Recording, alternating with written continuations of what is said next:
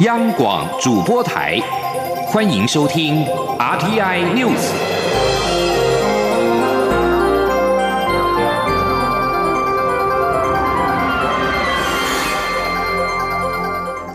听众朋友您好，欢迎收听这节央广主播台提供给您的 RT News，我是张顺祥。针对台湾被世界卫生组织排除一事，荷兰多位重量级的众议员纷纷的是以推文联名致函 WHO 秘书长、口头质询等实际行动，表达支持台湾国际参与。驻荷兰代表处十八号透过新闻稿表示。荷兰国会议员以不同方式声援台湾，并打破荷兰国会议员向来不联名致函的不成文惯例，情谊相挺，实属难得。在中国持续打压台湾外交空间之下，荷兰等理念相近国家对台湾的支持格外重要。荷兰众议院去年以压倒性的票数，首次全院表决通过动议，支持台湾参与国际组织及相关事务。今年初，在俗称武汉肺炎的二零一九冠状病毒疾病疫情的威胁之下，台湾参与 WHO 的正当性以及重要性，再度引起荷兰国会议员的关注。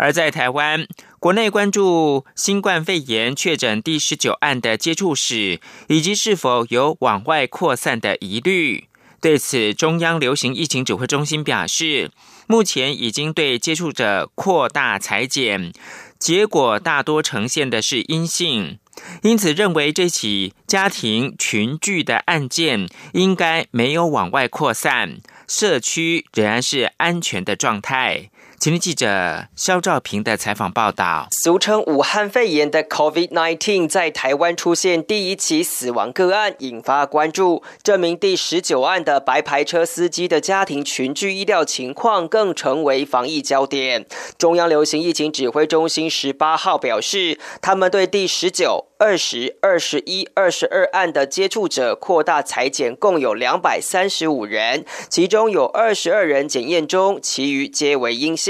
指挥官陈时中更透过这些扩大追踪的检验结果，认为这起家庭群聚感染情况应该没有往外扩散。他说：“从这样的一个种种的检验的结果，跟我们的意料的情况。”好，那这一波哈，它应该是哈比较有可能是不会往外来扩散。由于第十九案可能的感染源是一名自浙江返台台商，为了确认传染关系，指挥中心也在中午完成血液裁剪，并送交台大医院以及中研院进行抗体检测。指挥官陈时中表示，虽然正等待检验结果，但就算无法确认，其实就目前防疫强度来说，也不会有感染。风险，他说，源头它不管是怎么样，它那个已经时间已经超过远远哈，超过我们的一个好所谓的一个潜，应该说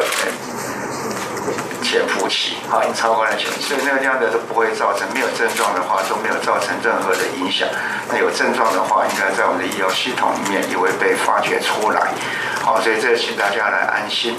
好，那在。整个在用流病的概念来看的话，哈，其实它各方面都指向，好，那应该是一月二十二号，好这样的一个感感染源。那我们是在做一个血清，好，要找那个它的一个抗体，是希望能够更确定这样的一个事情。但事实上，是不是它去以到整个社会的防疫者而言，好，已经不是一件重要的事情。针对这起家庭群聚所可能出现的零星感染情况，指挥中心表示，虽然还有少部分检体等待检验结果，但由于目前多呈现阴性，因此社区还是处于安全情况。中央广播电台记者肖照平采访报道。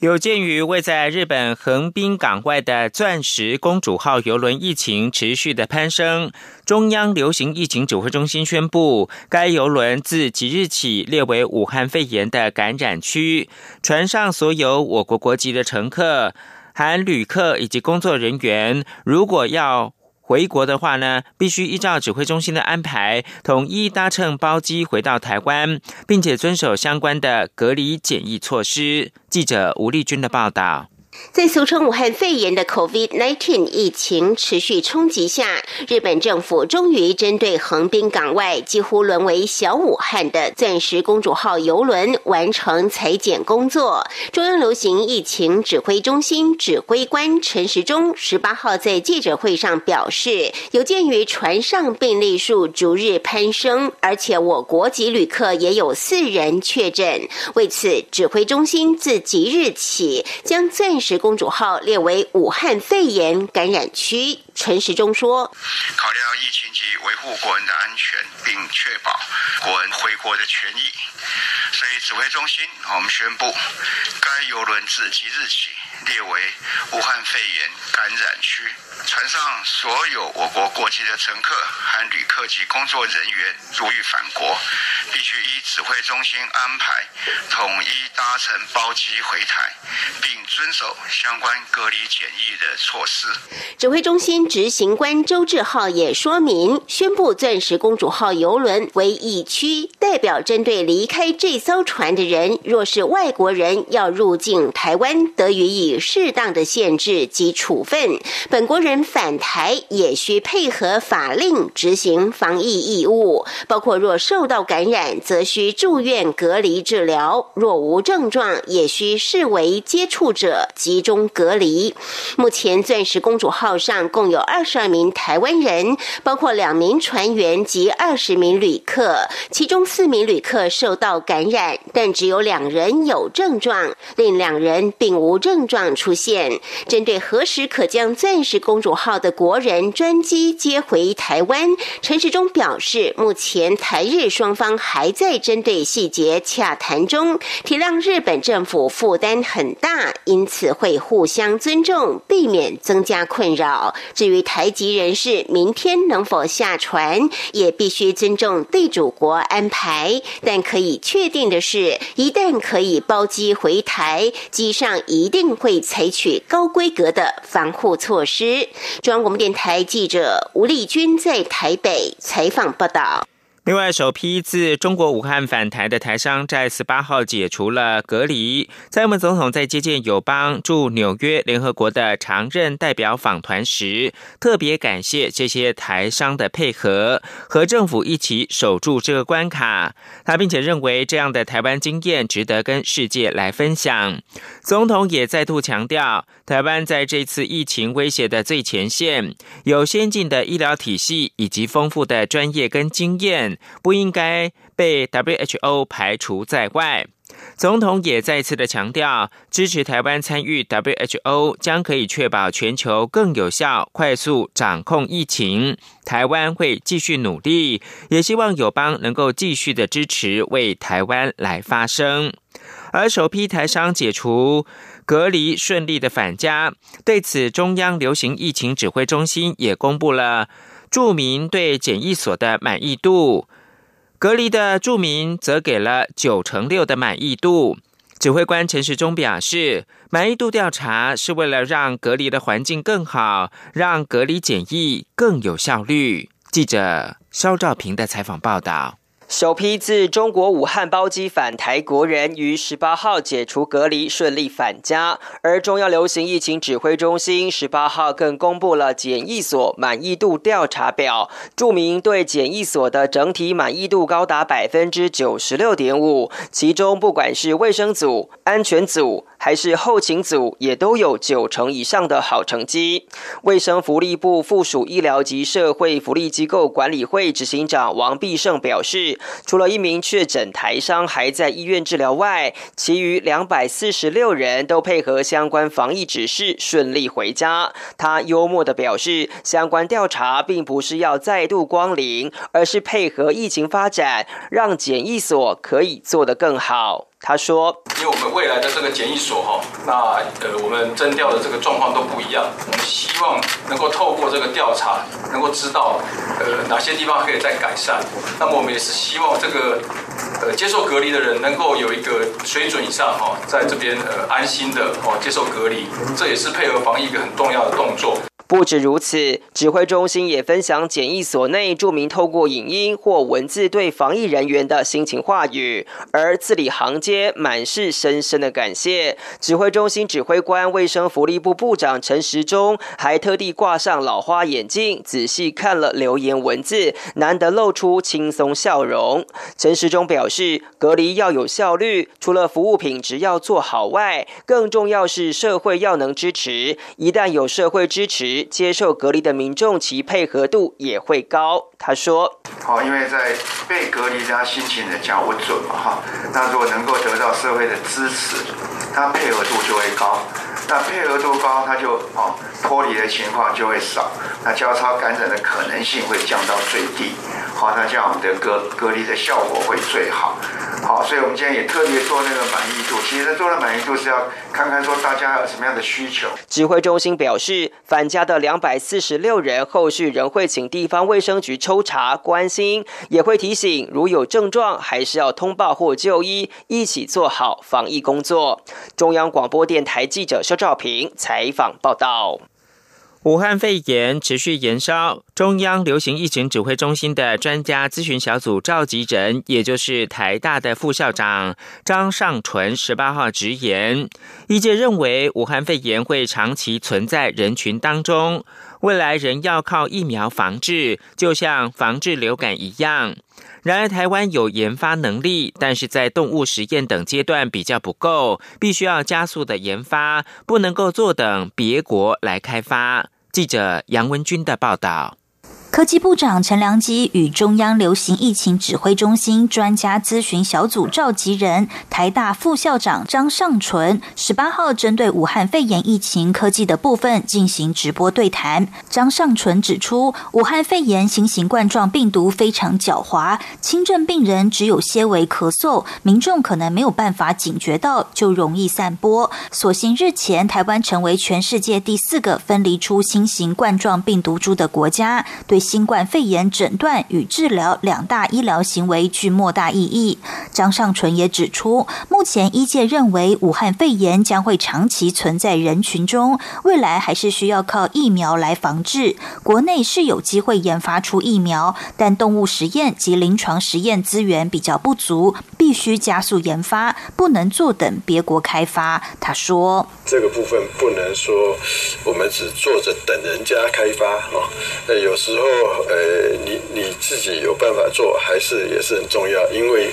呃，常常也会听到说会国际上进抢抢购疫苗的问题哦，所以你自己没有办法研发，没办法制造，那那其实还是很危险的。陈良基指出，二零零三年爆发 SARS 后，医疗界担忧新的病毒如何应对，当时就有纾困方案。后续更有禽流感、肠病毒、登革热等新病毒不断出现，因此科技部二零一零年就启动新兴感染症计划，五年为一期，一期约投入新台币两亿到三点九亿。最新一期是二零二零年开始，目前已经有五千个以上的专利，集中在检测及疫苗，也培育。相当多的人才。不过，张尚纯认为这经费是远远不够的。他也点出，当各界都关注时，资源会很多；但当事件平息，资源也会开始往下。建议政府要提前储备，才能在发生事件时紧急应应。陈良基则回应，科研确实要长期去培养，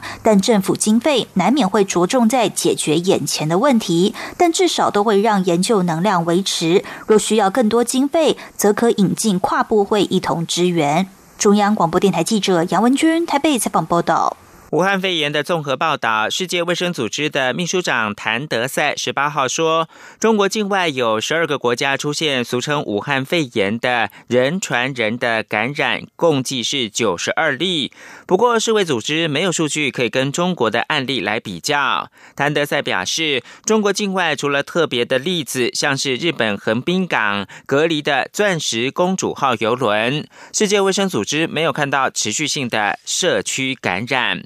在此同时，中国驻欧洲联盟的大使张明十八号表示，武汉肺炎疫情对经济的冲击是有限、短期跟可控制的。北京当局有足够的资源，必要的时候可以干预。而中国出版的《中华流行病学杂志》一份研究，在检视超过七万个病例之后，发现八成的武汉肺炎感染者的症状轻微，致死率随着年龄增加逐渐的攀升。这是武汉肺炎去年十二月底爆发以来最大规模的研究。研究还发现，心血管疾病患者最可能死于俗称武汉肺炎的 COVID-19 并发症，其次是糖尿病、慢性呼吸道疾病跟高血压的患者。此外，男性的病死率比女性要高，分别是百分之二点八跟百分之一点七，而整体的致死率是百分之二点三。此外，中国湖北官员十八号表示，对抗致命武汉肺炎疫情的中国第一线的医护人员的子女，能够在申请学校以及高等教育的考试当中加分，以资奖励。俄罗斯则是从二十号开始禁止中国的公民入境，不过这项措施是暂时性的。此外，菲律宾政府跨部门的抗疫工作小组十八号决议，允许菲律宾海外劳工前往香港、澳门，但必须要签署书面的声明，表明他们了解此举牵涉到的风险。这里是中央广播电台。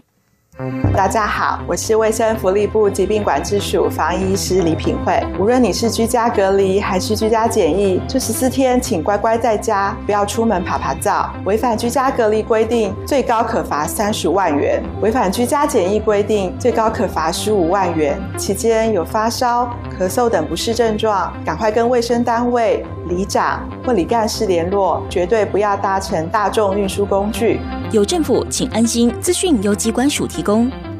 现在是台湾时间清晨的六点四十六分，我是张顺祥，继续提供新闻。美国的军机、军舰本月频繁现踪台湾的周遭，反制中国的意味浓厚。根据追踪飞机动向的推特，飞机守望十八号披露，美军一架 EP 三一白羊座电子侦察机在台湾的南部海域飞行。国防部则回应表示，国军运用联合的情监侦作为，掌握台海周边的空域。中国武汉肺炎疫情持续的延烧，共军歼十一、空警五百、轰六等型机。九号、十号在短短不到二十四小时内两度扰台，而美国 MC 幺三零 J 特战运输机、B 五二轰炸机十二号同时现踪在台湾的西部跟东部。另外，美军一架 P 三 C 反潜机则在十三号上午出现在台湾的南部外海。一艘美军作战舰十五号也航经台湾海峡。短短一个月内，多次现踪台湾的周遭，反制中国的意味浓厚。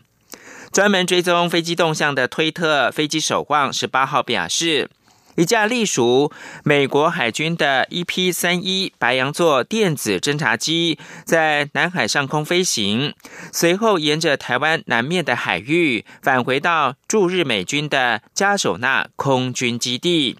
国防部发言人史顺文少将对此表示，有关台海周边的海域，国军运用联合勤监侦作为，都可以适切的掌握，妥善应应。焦点回到台湾其他的面向，台湾的生姜栽培的面积大概一千公顷。年产量对于产值影响相当大，但产量跟种姜的品质关系密切。过去都是姜农自己留种，但却容易将病虫害传给下一代，导致产量大减。农委会种苗改良繁殖场历经了三年的研发，从品种的筛选、病害的检定、组织培养等相关的技术，首度推出了健康种姜生产体系，挥别过去常减少高达五成产量的梦魇。记者陈立信鸿报道。台湾生姜主要生产于南投、台东、宜兰与苗栗，年产量约三万公吨。近十年来，栽培面积维持在约一千公顷上下。传统栽培方式主要采用收获老姜作为隔年繁殖用的种姜，但传统种姜取得方式也常因带有病源而使得下一代的栽培连带受到影响。农委会种苗厂厂长张定林说。过去我们都自行留种，自行留种造成非常大的种传的这个病害，像像我们啊有青菇病啊，或者是像那甚至线虫都有可能会透过种浆来来等于说传给下一代。那在这样情况下，农民他买来的种浆或自己留种的种浆，他没有得到保障，那可能种植以后有时候。可能收不到一半也有可能哈，尤其在啊夏天强降雨的这个时候，那可能有时候啊腐烂的这种情形就特别严重。为让农民有好的种浆种植，以避免产业受到影响，种苗厂历经三年研发，从品种搜集筛选、病害检定、组织培养技术建立等，首度推出健康种浆的生产体系。其中，健康种浆的品种来源与主要产地链接，且根据不同产区的产业需求选拔品种，像是常见的广东浆及吸纳度较高的竹浆等，利用组织培养技术切取根茎新生芽体。去除真菌与细菌的污染，为种浆健康加分。种苗厂也指出，健康种浆生产体系渴望减少病害的发生，进而提高产量，有助于推动出口外销的竞争成长。未来也期望由专业农户自行生产种浆，使种苗费用价格波动幅度降低，稳定市场与农民的收益。中央广播电台记者陈林信宏报道。一年一度的阿里山花季即将于三月十号到四月十号盛开。交通部公路总局也将在这段期间的周休二日和清明节的连续假期，总计是十天的假期当中，执行游客总量管制、道路交通管制、团客预约入场、公共运输接驳等四大交通的疏运措施。记者吴丽君的报道。在俗称武汉肺炎的 COVID-19 疫情影响下，从二月八号起展开的武林樱花季，十天来整体游客数较去年下滑四成六，游览车次也衰退三成五。预估即将于三月十号展开的阿里山花季，恐怕也会受到冲击。不过，公路总局副总工程师李中章十八号表示，仍将按原定计划。执行台十八线阿里山公路的交通管制措施，预计从花季登场后的三个周末假期，以及四月二号起一连四天的清明连假上午，从嘉义驾驶小客车上山的民众要注意，台十八线六十五点四 K 湖底到阿里山森林游乐区八十八点二 K 段，除了持工作证或住宿证明等相关证。证件或婚丧喜庆等特殊情形外，进行小型车。李中章说：“那小汽车原则上在假日的每天早上六点到十一点，从台十八线的六十五 K 是进行管制的，所以在大概台十八线的六十一点五 K 的位置，大概就是乐野服务区，也就是以前的八八新社这地方，我们会设置一个转乘接驳点。那这边会提供停车场。”让要上山的小汽车停车接驳哈，这次是由嘉义客运来负责整个爱山疏运的接驳。此外，大型游览车的管制时间则比照小客车多延长一个钟头到十二点。购票进场的地方也从阿里山游乐区入口往前挪至台十八线二十九 K 牛埔子附近，预先购票入园。至于搭乘台铁及高铁的旅客，则可从火车站或高铁站搭乘嘉义客运直接上山进场，或从三月一号起至全省统一全家及莱尔富便利商店的核心客运售票系统预约购票划位。每天游客总量上限，游览车团客是一万人，住宿两千人，自行开车的散客两千人。管制时间之外，预估还有两千人，加起来总共一万六。千人建议民众尽量搭乘大众运输，凭车票购买门票，原价新台币两百元，内省五十元。搭乘高铁的民众也可享七五折的联票优惠。公路总局表示，配合武汉肺炎防疫，转乘车站及游览车、公车都会依防疫中心规定确实执行，请民众放心赏花。中央广播电台记者吴丽君在台。台北采访报道。由云门舞集创办人林怀民为台湾女高音林玲慧的普契尼歌剧选粹演唱会，大家都叫我咪咪，三月开始在演出。这也是云门剧场首次制作歌剧音乐会，引领乐迷认识普契尼歌剧之美。江昭伦的报道。二零一九年，林玲慧演出 NSO 林怀民执导的托斯卡歌剧音乐会大获好评，许多观众感动泪崩。这次演出也让林怀民对于林玲慧的敬业与诠释大加赞赏，决定为她量身打造。大家都叫我咪咪歌剧演唱会。除了亲自指导，更邀请知名乐评人教原谱策划内容，由云门剧场、魏武营艺术文化中心与台中国家歌剧院共同制作。大家都叫我咪咪歌剧演唱会的选粹曲目，来自于《蝴蝶夫人》、托斯卡、波西米亚人、杜兰朵等四出普契尼经典歌剧中脍炙人口的咏叹调与双重唱。与林宁慧搭档的是目前活跃于欧洲的韩国男高音崔胜正。两人十八号在记者会上特别现场演唱一段《波西米亚人》里的男女主角一段爱情二重唱，《月光下美丽的少女》相当精彩。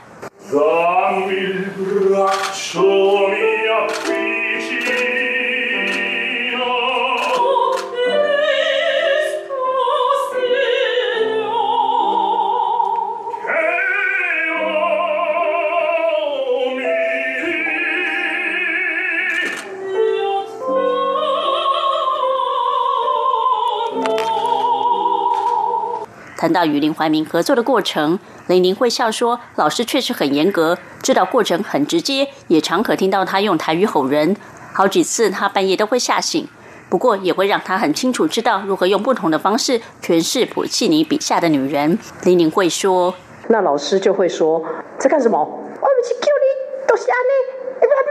多謝你然后我说哦好，有时候都会传一个 email 给我，就说你看这个观音像怎么笑？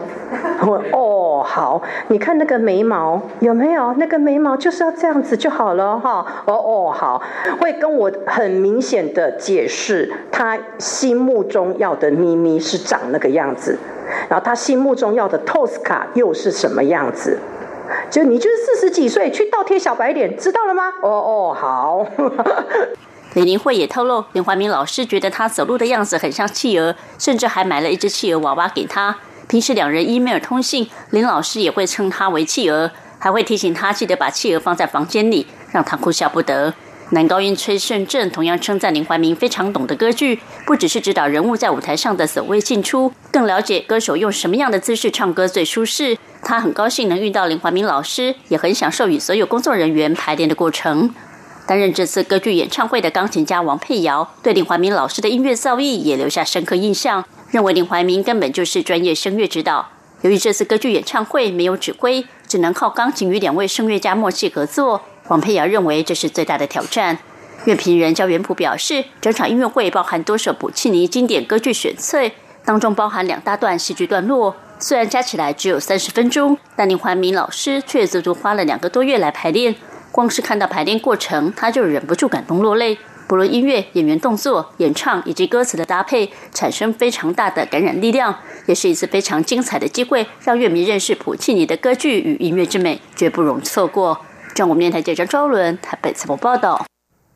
两名熟悉内情的消息人士表示，南韩三星电子的半导体制造部门已经拿下生产高通公司五 G 新晶片的合约，有助三星跟对手台积电竞争市占率。路透社报道。三星将替全球最大的手机晶片供应商高通制造至少一部分 X 六十数据机的晶片。这款晶片可以让智慧型手机等装置连上五 G 无线数据的网络。消息人士表示，三星将以五纳米制成制造 X 六十的晶片，可以让晶片比起前几代的体积是更小，效能会更高。以上新闻由张顺祥编辑播报。